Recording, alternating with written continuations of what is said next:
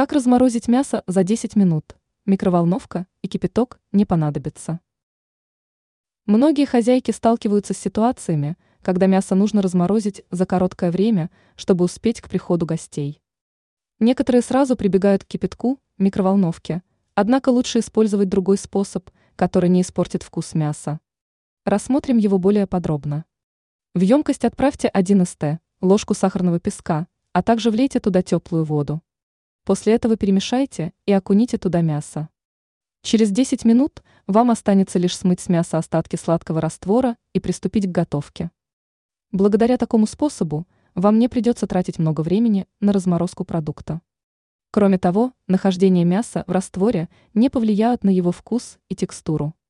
Также способ не требует влияния высоких температур, поэтому мясо сохранит все полезные свойства. Теперь вы знаете, как разморозить мясо за короткое время. Ранее сообщалось об устранении пятен пота с одежды.